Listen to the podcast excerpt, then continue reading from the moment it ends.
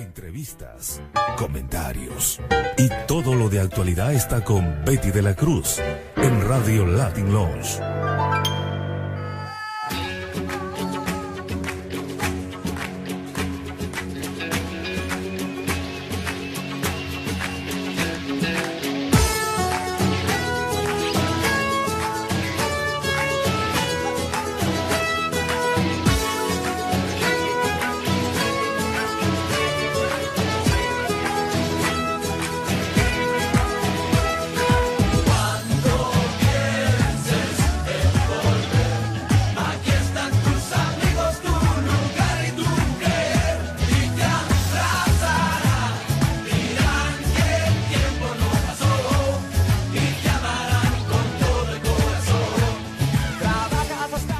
A su programa Latin Lounge. Les saluda Betty de la Cruz en la conducción. Latin Lounge, programa que informa a nivel nacional e internacional por las ondas radiofónicas de Orange 94.0 FM y en la web www.094.at. Te siento pequeña y delicada. Y es un dulce narcótico maravilloso saber que me amas como en un reflejo. Estás aquí en mi vida. Es esa magia de tenerte cerca cuando me respiras. Tu cuerpo y mi cuerpo, así entrelazados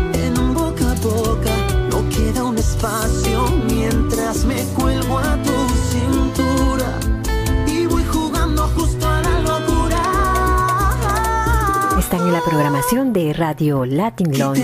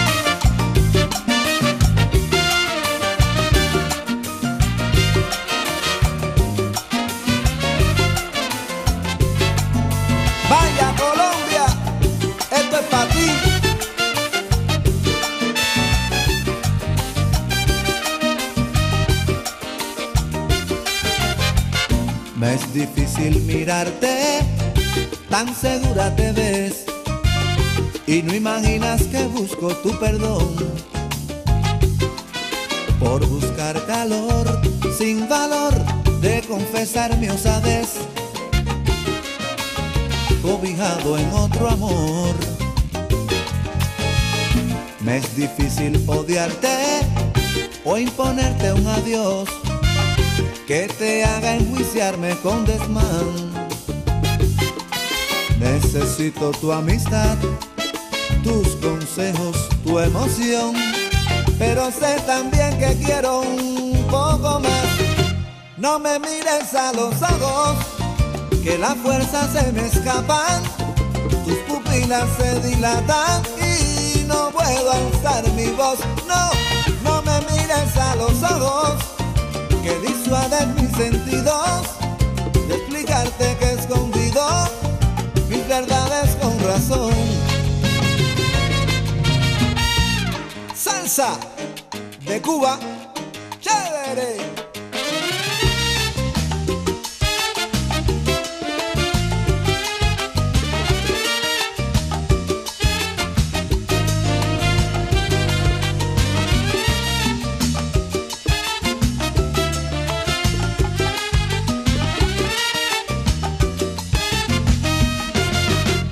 No me mires a los ojos, que la fuerza se me escapan, tus pupilas se dilatan y no puedo alzar mi voz. No, no me mires a los ojos, que disuades mis sentidos, de explicarte que escondido mis verdades con razón.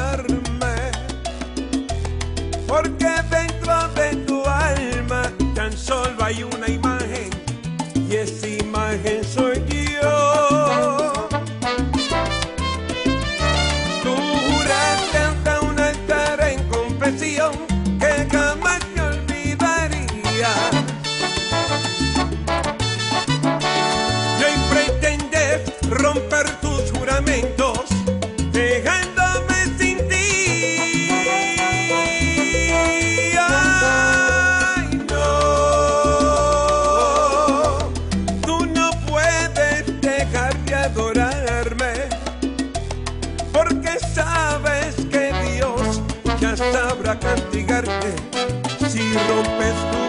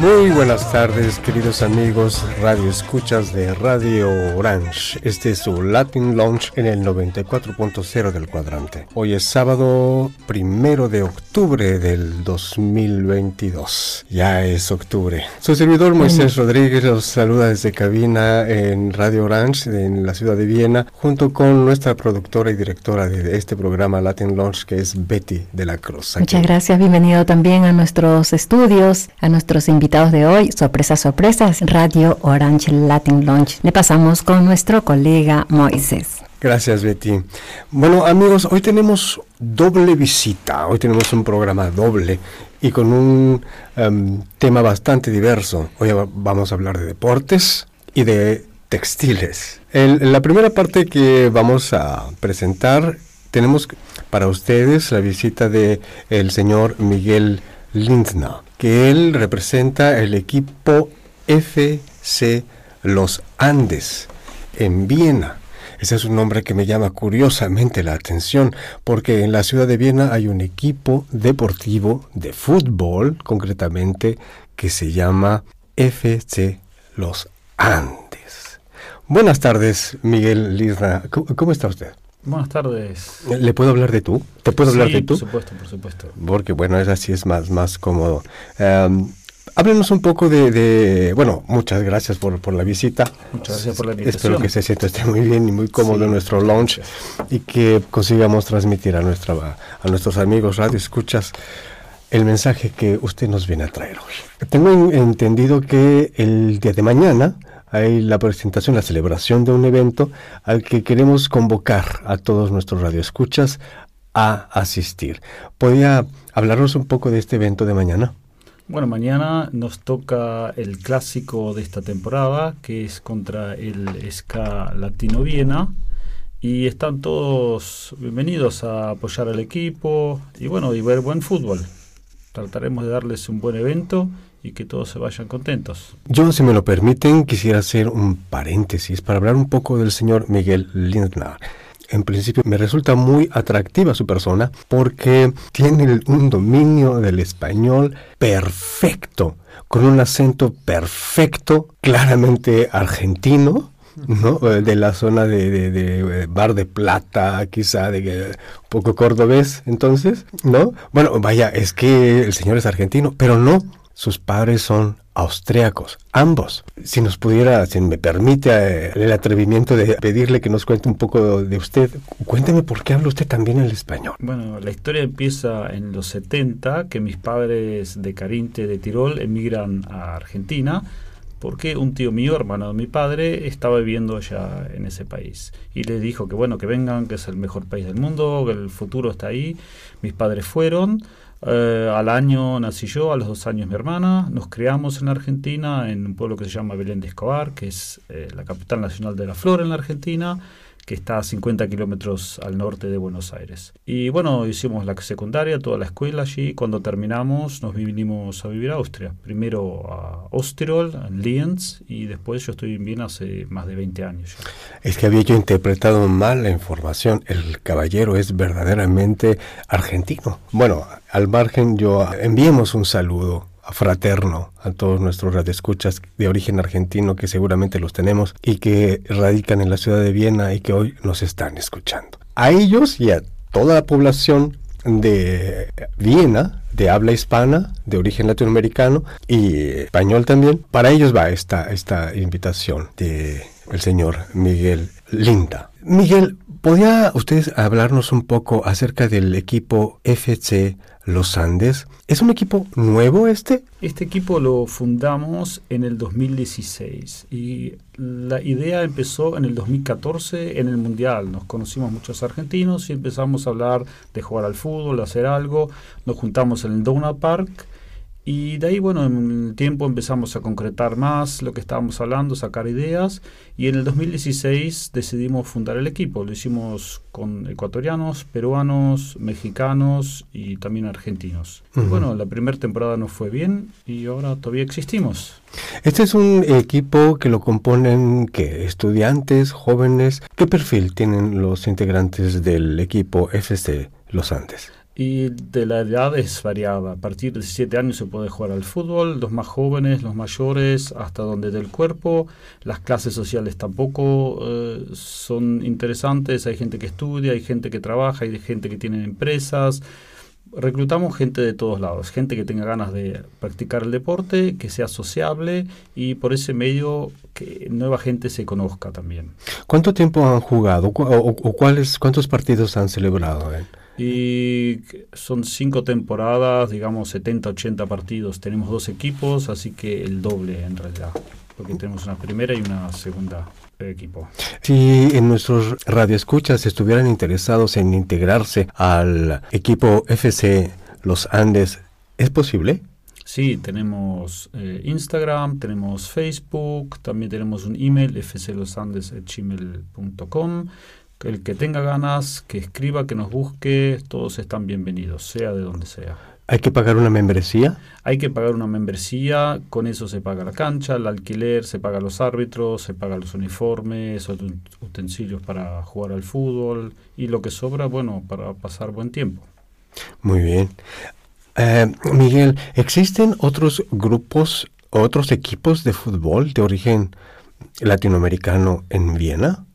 Hay otros tres o cuatro equipos de fútbol, algunos ya están hace más tiempo, pero bueno, están todos en la misma categoría que nosotros, en distintas clases. En la categoría en la que este equipo se encuentra, ¿cómo es la relación con otros equipos de Austria? Me imagino que en, este, en esta categoría hay equipos de austriacos que de alguna forma puede haber relación. Nosotros tenemos relación con los otros equipos latinos, pero son más relaciones extrafutbolísticas. Somos amigos de muchos de esos otros equipos, pero cuando hay que jugar al fútbol uno tiene que ganar y siempre tenemos que ser nosotros. ¿Cómo recibe el público austriaco este deporte, el fútbol, el balonpié o fútbol soccer? Eh, le gusta jugar al fútbol a los austríacos, pero creo que son más esquiadores y todo lo que tiene que ver con el invierno por medio de estas posibilidades que le estamos dando, entonces eh, de juntarse con gente latinoamericana, se abre más al fútbol y viven el fútbol con más pasión, que es en la forma que son en realidad.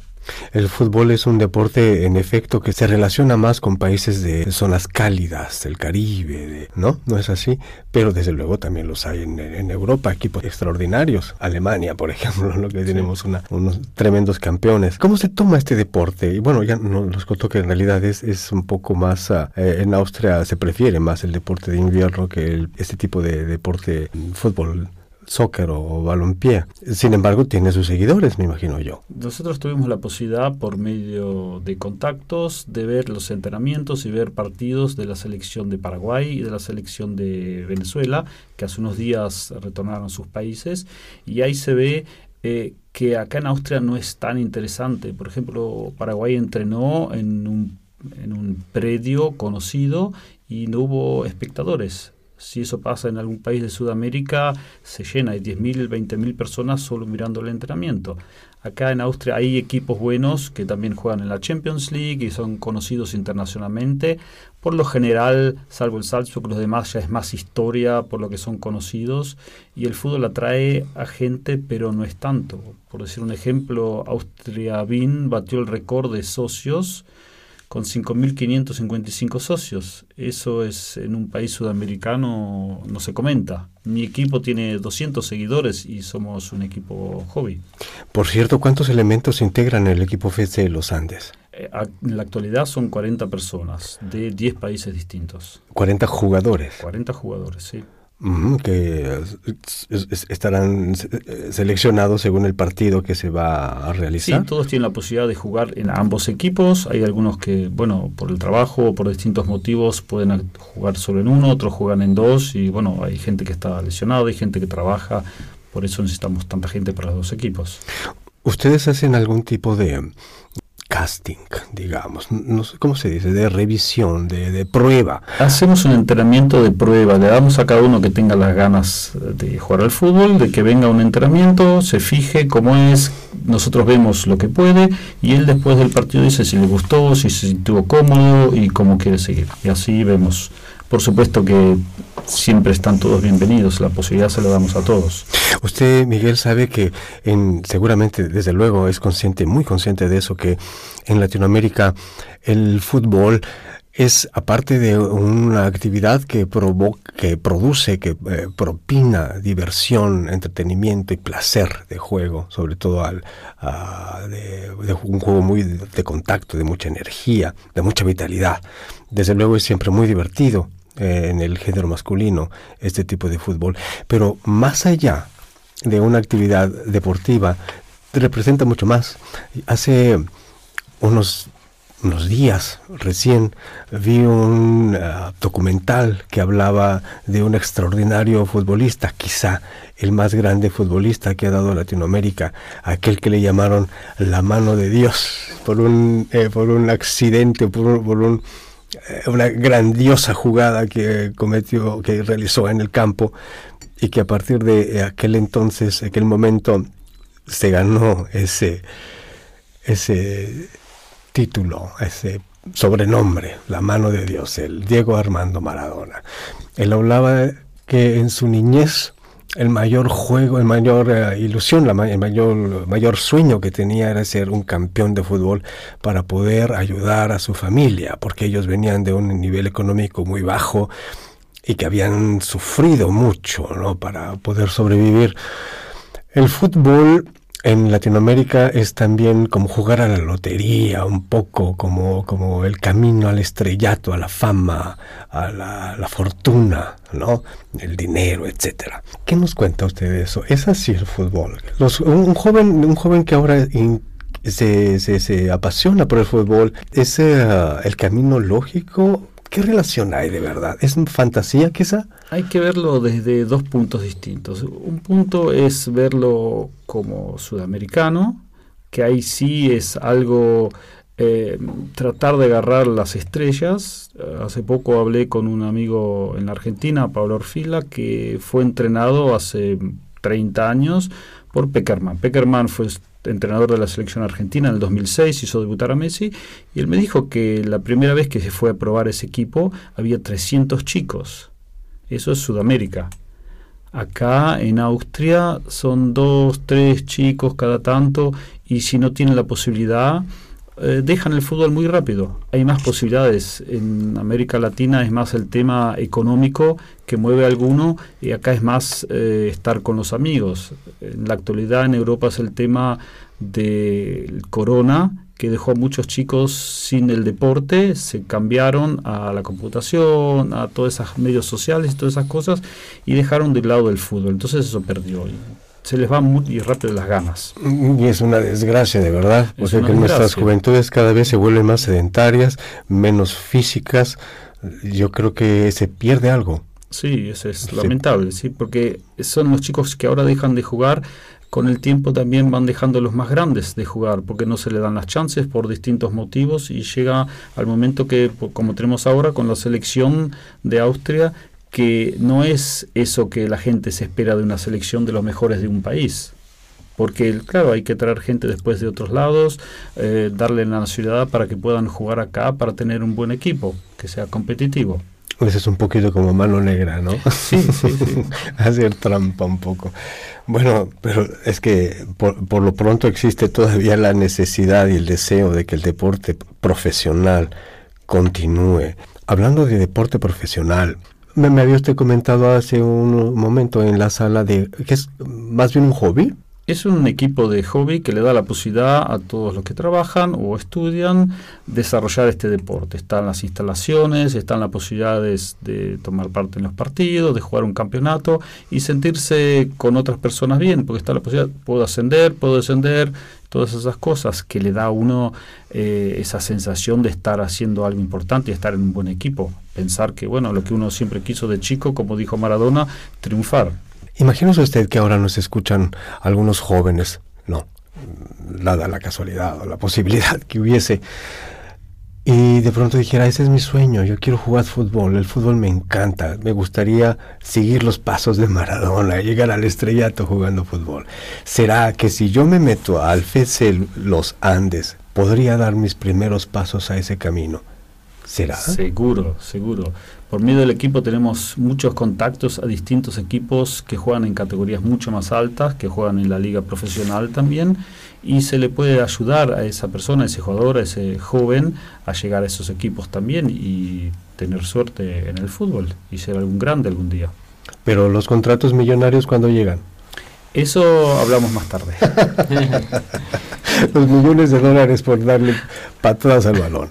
Bueno, es que hay de todo en la vida que vamos a hacer. Sin embargo, cuando un equipo inicia, cuando una labor empieza, más bien a veces hay que desembolsar un poco, hay que invertir, hay que sembrar para cosechar. También pasa lo mismo en el FES Los Andes. Sí, nosotros también empezamos, primero había que pagar algo para poder comprar algo y así fuimos paso por paso, conseguimos unos sponsors que nos fueron apoyando, que nos compraron los uniformes o nos dan dinero para pagar los árbitros, para comprar los balones y así paso a paso vamos progresando y con el tiempo Uh, hay que ver cómo se maneja todo lo económico y ya estamos viendo a futuro cómo hacer el equipo más grande por el lado financiero también. ¿no? Sin embargo, hace unos minutos me comentaba usted algo que me llamó muchísimo la atención, que me fascinó, lo respeto y vaya, lo bendigo, que es también la actividad social que el equipo FC Los Andes realiza, me ha dicho usted, porque con que no es un equipo profesional que cobre, por ejemplo, para, para sus actividades, sí colaboran en otras actividades que son de mucha utilidad para la sociedad en la que el equipo FETSE Los Andes existe. Me hablaba usted de eh, eventos de integración. Sí, por medio del equipo tenemos la posibilidad y le damos la posibilidad a todo aquel que venga de América Latina, Sudamérica,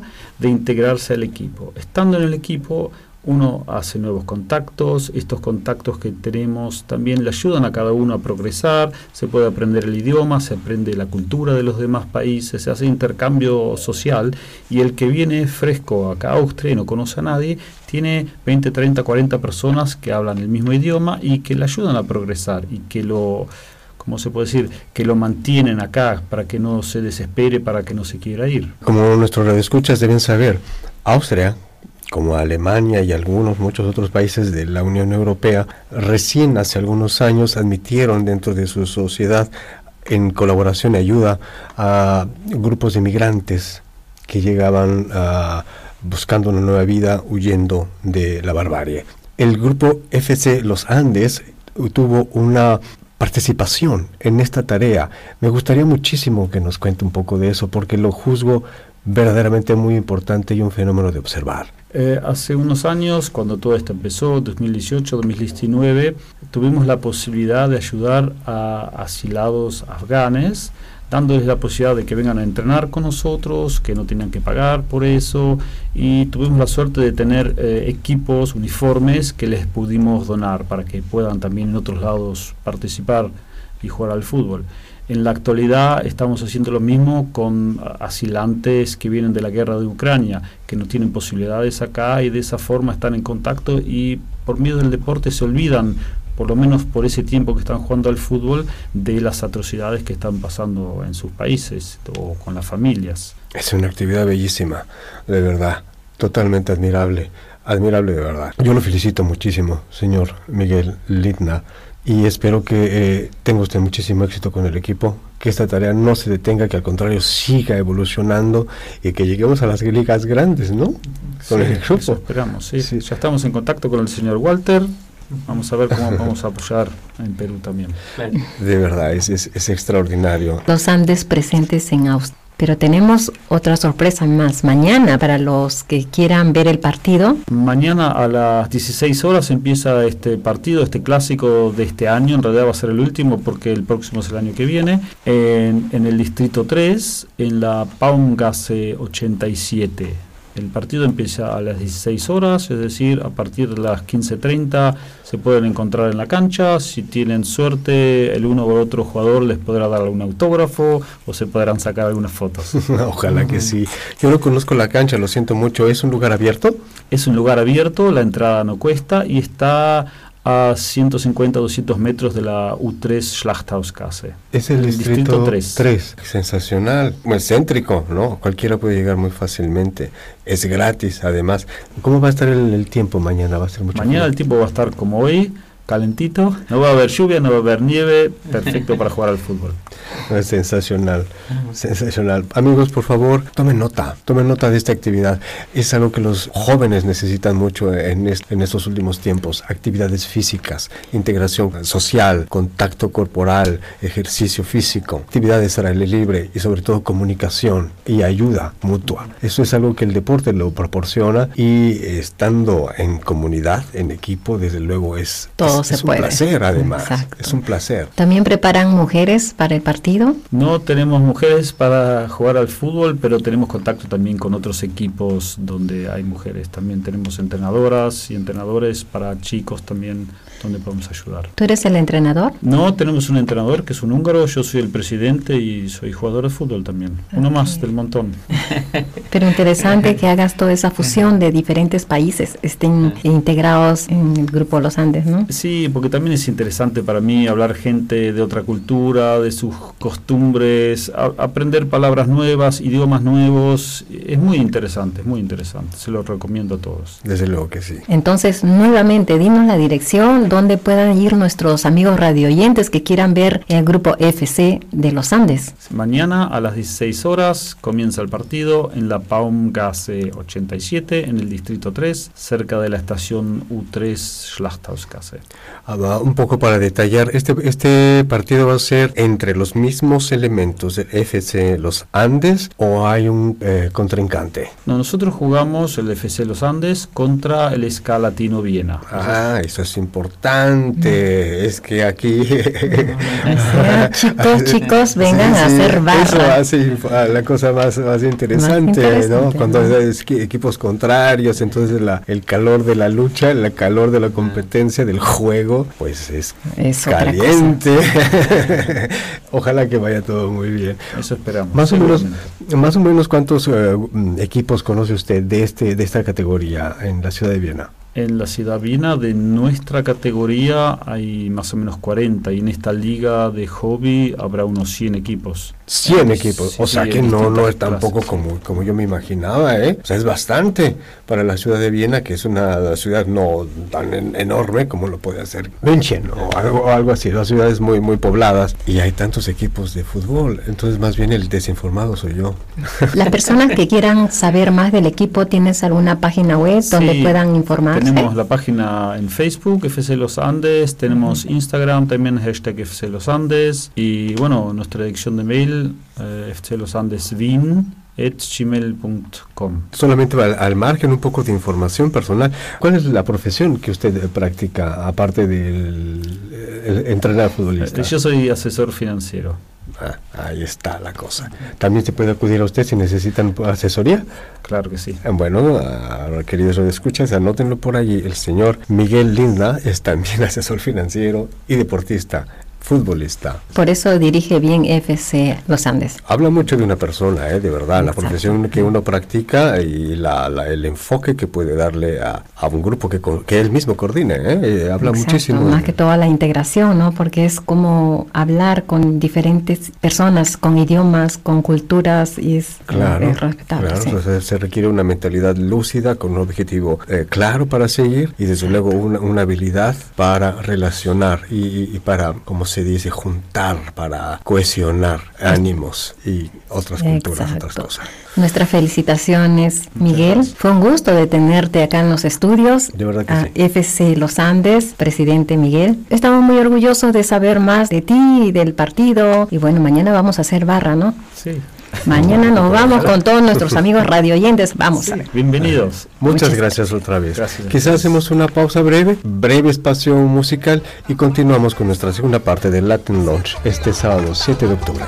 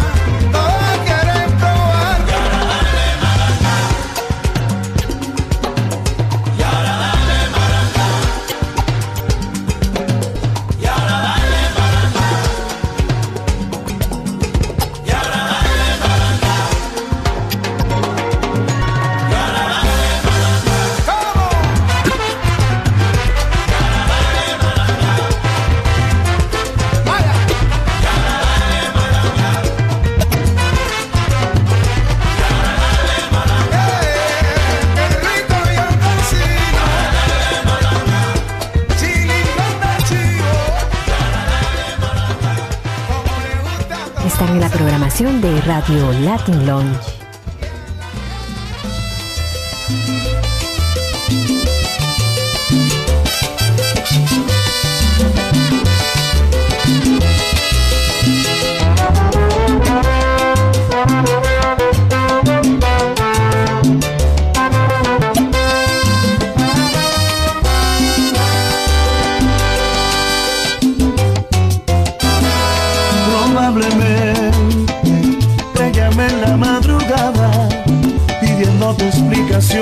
Explicaciones de por qué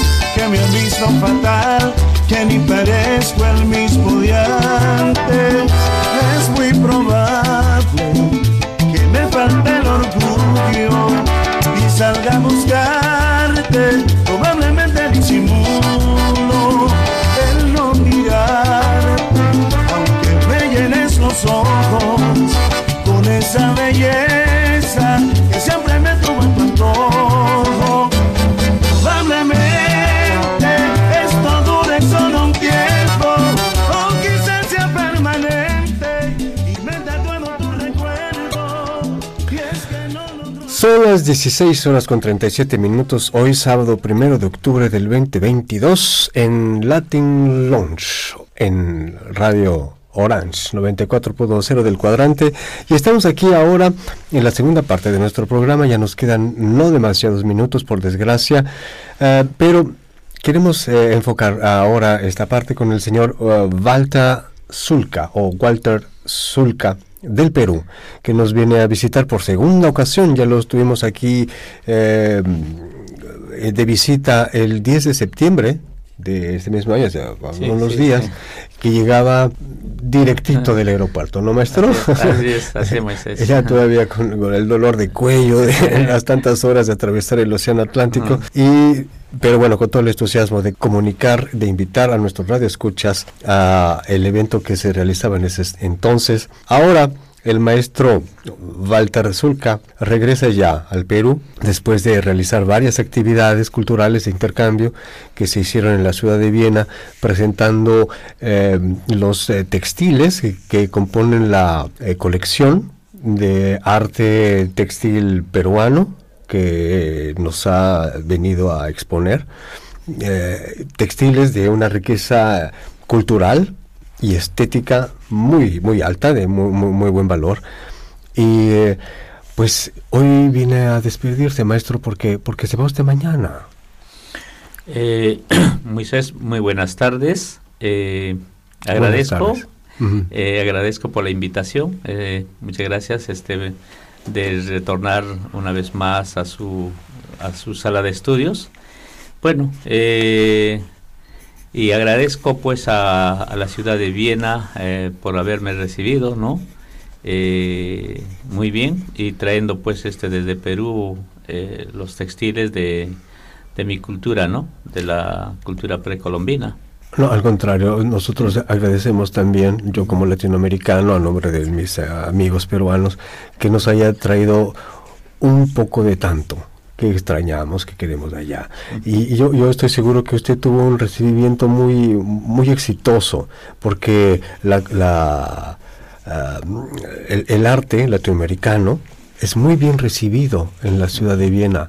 Eh, se conoce, se sabe que hay, que vaya, que el manejo del textil, el manejo de la lana de alpaca, eh, se, se ha de- desarrollado en, en esta zona de nuestro planeta con mucho éxito desde hace miles de años.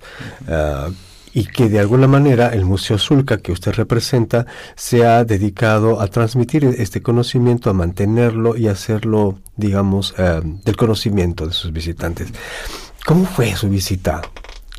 ¿Qué se lleva, qué se lleva usted de Viena, maestro? Bien, eh, para mí eh, una bonita experiencia. eh, después de mucho tiempo, después de muchos años estoy saliendo y a, la zona de Europa eh, para poder hacer conocer, ¿no? Este nuestra cosmovisión andina de las iconografías a través de los tejidos, ¿no? Agradezco pues a esta a la galería. Eh, de Silvic donde nos recibió y tuvimos este muchos visitantes eh, que en realidad eh, salieron satisfechos porque parece que desconocían pues este nuestros tejidos ¿no? y nuestra cultura la iconografía no entonces hablar sobre nuestra cosmovisión andina y ellos se sorprendieron o sea han quedado muy sorprendidos no O ¿Qué, era- sea, qué eran los, que- los comentarios que le hacía el maestro? Bueno, yo mismo estaba sorprendido, debo aceptarlo, ¿eh? Muy, muy sorprendido porque se sabe mucho de la cultura del Perú, pero no había tenido yo la posibilidad, la, la, el privilegio de poder estar en contacto físico con este tipo de artesanía, de, de trabajo artístico, eh, y, y desconocía la calidad que, que, se- que se teni- que se tiene de este material, del manejo de este material en, en Perú. La verdad para mí fue una, fue una vivencia, fue una eh, experiencia especial, la verdad, y que agradezco mucho. Sí. ¿Qué comentarios recibió, maestro? Eh, sí, eh, que ellos quisieron este de hacer las compras, pero en realidad este nosotros hemos venido a mostrar eh, y seguir este haciendo exposiciones en, en museos, en galerías de arte, de esa manera poder este enseñar o mostrar este la cultura peruana, ¿no? Entonces, cosa que así este, puedan llegar eh, al Perú y conocer la riqueza que tenemos o que nuestros antepasados lo que nos dejaron, ¿no? La exposición que, que usted menciona se celebró en eh, Lichtraum 1, ¿no? Sí, en, sí. en la Heinrichsgasse 3, en el centro de Viena, en el primer distrito. Y ahí eh, hubo un éxito tremendo, ya vi las fotos en Facebook, ¿eh? Sí, sí, Felicidades, sí. estupendas. ¿Hubo algún otro evento en el que Sí, participó y, y usted? justamente a través de esa exhibición que se tuvo y nunca se había hecho el, el programa de hacer otras exposiciones, ¿no? Sino eh, se iba a hacer la exposición allá en la Galería del Silvic. Eh, tuvo un interés este de un instituto de Latinoamérica. Eh, nos invitaron eh, y de, de un momento a otro teníamos que presentar, ¿no? Ah, no lo tenía planeado. no, no, no estaba dentro de los planes, entonces, Ajá. este, y se presentó y eh, bueno, hemos tenido bastante concurrencia, gente muy entendido en lo que son estudios de Latinoamérica eh, y eso ha hecho pues este que lleguemos a contactar más con mucha gente con las embajadas en este caso no para que eh, podamos este seguir este mostrando eh, el arte milenario de nuestros antepasados a través de la Casa Museo Zulca, ¿no? Por favor, por favor, maestro, es una actividad que es muy relevante y que en este momento es muy necesaria. Y yo, eh, si me, lo permiten, que soy un curioso y observador de los fenómenos sociales a través de los medios de comunicación, me doy cuenta que existe en todo el planeta una necesidad de voltear al origen, de voltear al, al- al- al punto de procedencia, quién soy. ¿No? Y cada uno en sus difer- diferentes eh, lugares de origen desea un poco encontrar, identificarse y ya sin, probablemente sin necesidad de decir es bueno, es malo, es mejor, simplemente es para definirnos nosotros mismos. Y eh, creo que en Europa, como en Viena, mucha gente lo va a agradecer, que, que siga habiendo este tipo de presencia, ¿no? Me tuve el privilegio también de participar junto con el equipo peruano en el Festival de la ICDO, Sí, sí, donde sí. estaba Eh, convivió muchísima gente que, en- que vive en la ciudad de Viena, que es una ciudad como cosmopolita, llena de cultura y, y, eh, un punto donde co- convergen culturas de todo el planeta. Ese fue un fenómeno extraordinario, ver eh, y, eh, eh, gente vestida con el eh, traje característico de, qué sé yo, de Eslovenia, de Eslovaquia, eh, de... de, eh, África, diferentes países africanos, latinoamericanos, asiáticos. Bueno, era un festival maravilloso, ¿no? Es- es- es- hace- un calidoscopio bellísimo de, de diferentes manifestaciones de, de la humanidad. Así es, donde Perú presentó pues en esta eh, en este evento, ¿no? Donde organizó IBDO, eh, presentamos este una parte del séquito inca, ¿no? En este caso al Inca, que era para nosotros, ¿no? La autoridad eh, de una élite y acompañado de, de la Coya, ¿no? En este caso, este representado eh, por nuestra compatriota Betty y nuestro amigo Cecitar, ¿no? Cecitar que nos acompañó como eh, representando al Inca, ¿no? César Y con- Villalobos, ¿no? Sí, César Villalobos y con sus atuendos eh, hechos por la Casa Museo Zulca. Eh, y fue impresionante también este en este festival, ¿no? Donde nos presentamos y, eh, y hay muchas personas a veces no, no conocieran pues o no, no han conocido de repente el- cómo, cómo lo lucía este eh, el personaje el Inca, ¿no? Pero en esta oportunidad nos presentamos muy bien y representando eh, el resto de nuestros compatriotas que radican acá en la ciudad de Viena, las diferentes costumbres este de nuestro este de nuestro Perú no Eh, es el caso de la ciudad del Cusco las costumbres que hoy en día lo practicamos eh, su música su baile eh, no este el caso de Huancayo no que representa el Huaylas este se representó también este la marinera norteña no que es muy característico para nosotros el baile no entonces así o sea de muchas regiones hemos representado como también de la parte de Amazonía no Entonces, muy hermoso y, y cosa que así nos presentamos y hemos sorprendido al público general que eh, empezaron a, a ovacionarnos cuando eh, salimos bien organizados nosotros, ¿no?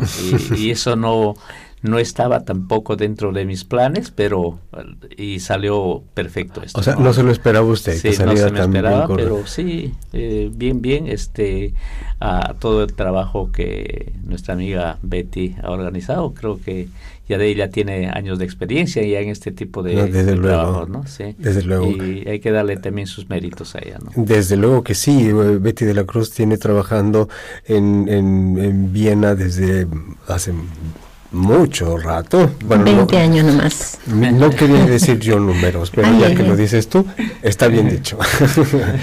y se reconoce, yo conozco a Betty de la Cruz de hace, no desde hace 20, quizá de hace unos 15, hora o menos o más.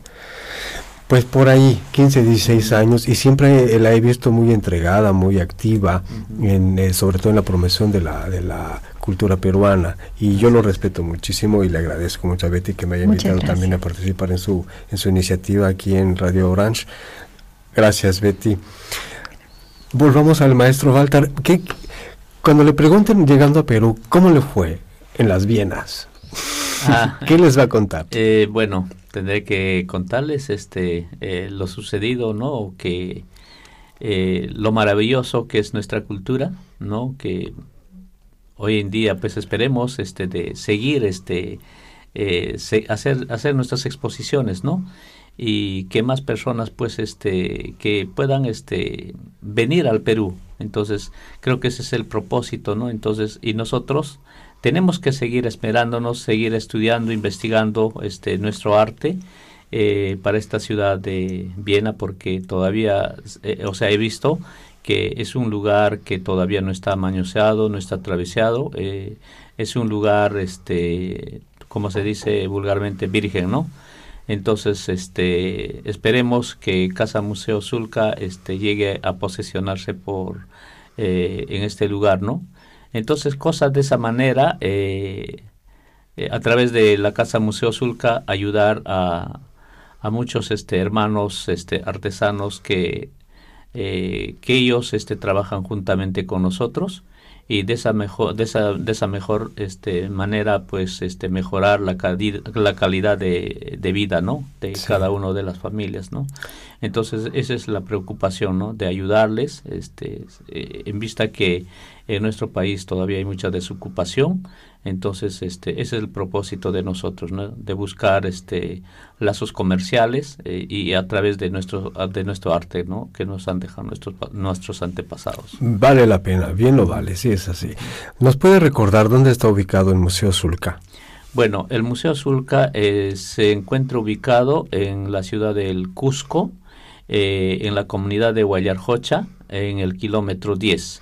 Es una ruta eh, turística, ¿no? Donde se hace el City Tour y los- las visitas que se van al Valle Sagrado. eh, y nosotros atendemos pues este todos los días de lunes a domingos, incluidos los feriados, ¿no? O sea, para nosotros no hay descanso. Trabajamos duro.